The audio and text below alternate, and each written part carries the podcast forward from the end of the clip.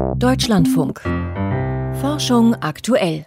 In Deutschland steigt die Zahl der Neuinfektionen wieder deutlich an. Laut RKI liegt die 7-Tage-Inzidenz bei 118. Gestern lag sie noch bei 113 und vor einer Woche bei nur 80,4. Vor dem Hintergrund dieser Entwicklung wird ein mögliches Ende der epidemischen Lage in Deutschland intensiv diskutiert. Vor knapp einem Monat wurden in Schweden so gut wie alle Corona-Maßnahmen aufgehoben. Kritiker hatten vor einem Anstieg der Infektionszahlen gewarnt. Doch das passiert nicht. Warum dort die Zahlen viel niedriger sind als in Deutschland oder gar in Großbritannien, hat Christine Westerhaus recherchiert. Schwedens Freedom Day liegt inzwischen fast einen Monat zurück. Endlich wieder in die Oper oder einfach nur ins Büro gehen zu können, war für diese Schwedin Anfang 50 ein echtes Highlight. Ja, das wird schön. Vielleicht mache ich mir auch etwas Sorgen, aber ich hoffe, dass genug Menschen geimpft und immun sind und nicht wieder mehr Menschen ins Krankenhaus müssen. Bislang haben sich ihre Sorgen nicht bestätigt, denn trotz vermehrter Kontakte sind die Infektionszahlen in Schweden nicht angestiegen. Die 7-Tage-Inzidenz liegt konstant um die 40. In Schweden sind inzwischen 80 Prozent der über 16-Jährigen vollständig geimpft. Diese hohe Impfbereitschaft verhindere, dass sich das Coronavirus ausbreitet, sagt Anders Tegnell, Schwedens Chefepidemiologe. Die wichtigste Bremse sind Impfungen. Und hier ist Schweden sehr gut vorangekommen. Wir haben sehr viele der Allerschwächsten in der Gesellschaft durch unsere Impfanstrengungen erreicht. Und wir glauben, dass das momentan verhindert, dass die Infektionszahlen trotz vermehrter sozialer Kontakte wieder ansteigen. In Großbritannien wurden schon Mitte Juli alle Corona-Maßnahmen aufgehoben. Anders als in Schweden hat die vierte Welle die Briten aber voll erwischt. Die Sieben-Tage-Inzidenz liegt im Vereinigten Königreich momentan bei fast 460. Die Situation sei dramatisch, sagt Irene Patterson, die als Professorin für Epidemiologie und Gesundheitsinformatik am University College London arbeitet. So we see about wir sehen täglich etwa 50.000 Neuinfektionen. Auch die Zahl der Menschen, die ins Krankenhaus müssen, ist hoch. Und etliche Menschen sterben jeden Tag.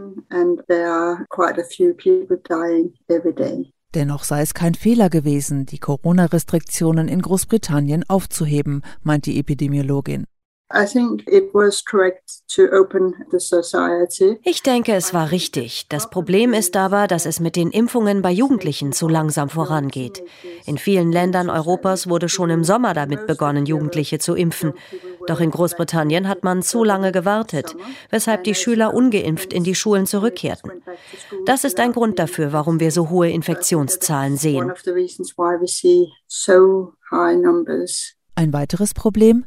Die Boosterimpfungen für bestimmte Bevölkerungsgruppen kämen zu langsam voran, sagt Irene Pettersen. Momentan werden einfach nicht genügend Menschen geimpft. Zu wenige Impfzentren sind geöffnet. Man kommt nicht mit den Auffrischungsimpfungen hinterher. Aber auch die vielen ungeimpften sind ein Problem. In Schweden sind zwar 80 Prozent der über 16-Jährigen vollständig geimpft, doch unter den 12- bis 15-Jährigen haben erst 12 Prozent ihre erste Dosis erhalten. Chefepidemiologe Anders Stegnell hält es deshalb nicht für ausgeschlossen, dass die vierte Welle auch Schweden noch erwischt.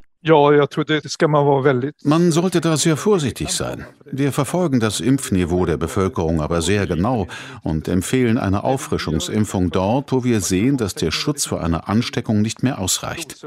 Deshalb hoffe und glaube ich auch nicht, dass wir eine dramatische vierte Welle erleben werden. Im öffentlichen Leben fällt zudem auf, die Schweden sind trotz der Öffnungen weiterhin vorsichtig. Viele halten sich noch immer an die Hygiene- und Abstandsregeln. Auch das verhindert womöglich, dass die vierte Welle an Fahrt aufnimmt. Und außerdem ging es in Schweden nicht so viel hin und her mit Lockdowns und Öffnungen. Das ist jetzt nur meine persönliche Spekulation, aber wir hatten ja während der gesamten Pandemie ein relativ konstantes Niveau an sozialen Kontakten. Das Ende der Restriktionen war für die Menschen deshalb keine dramatische Veränderung. Wenn man aber eine Gesellschaft aus dem Lockdown heraus plötzlich öffnet, sieht man natürlich einen größeren Unterschied bei den Infektionszahlen. Womöglich erklärt auch das, warum sich die Infektionszahlen in Großbritannien und Schweden derzeit so unterschiedlich entwickeln. Ein Öffnungskonzept zu entwickeln, das für alle Länder funktioniert, hält Tegnell jedoch für unmöglich. Eine Maßnahme, die in einem Land funktioniert, bringt in einer anderen Gesellschaft womöglich gar nichts. Ich denke aber, in einem Punkt sind wir uns alle einig. Wir müssen jetzt so viele Menschen impfen wie möglich, vor allem die anfälligsten Teile der Bevölkerung. Das ist der einzige Weg, die Pandemie in den Griff zu bekommen. Alle anderen Maßnahmen helfen vielleicht ein bisschen, aber den wirklichen Unterschied machen die Impfungen. Über die Entwicklung der Corona-Infektionszahlen in Schweden berichtete Christine Westerhaus.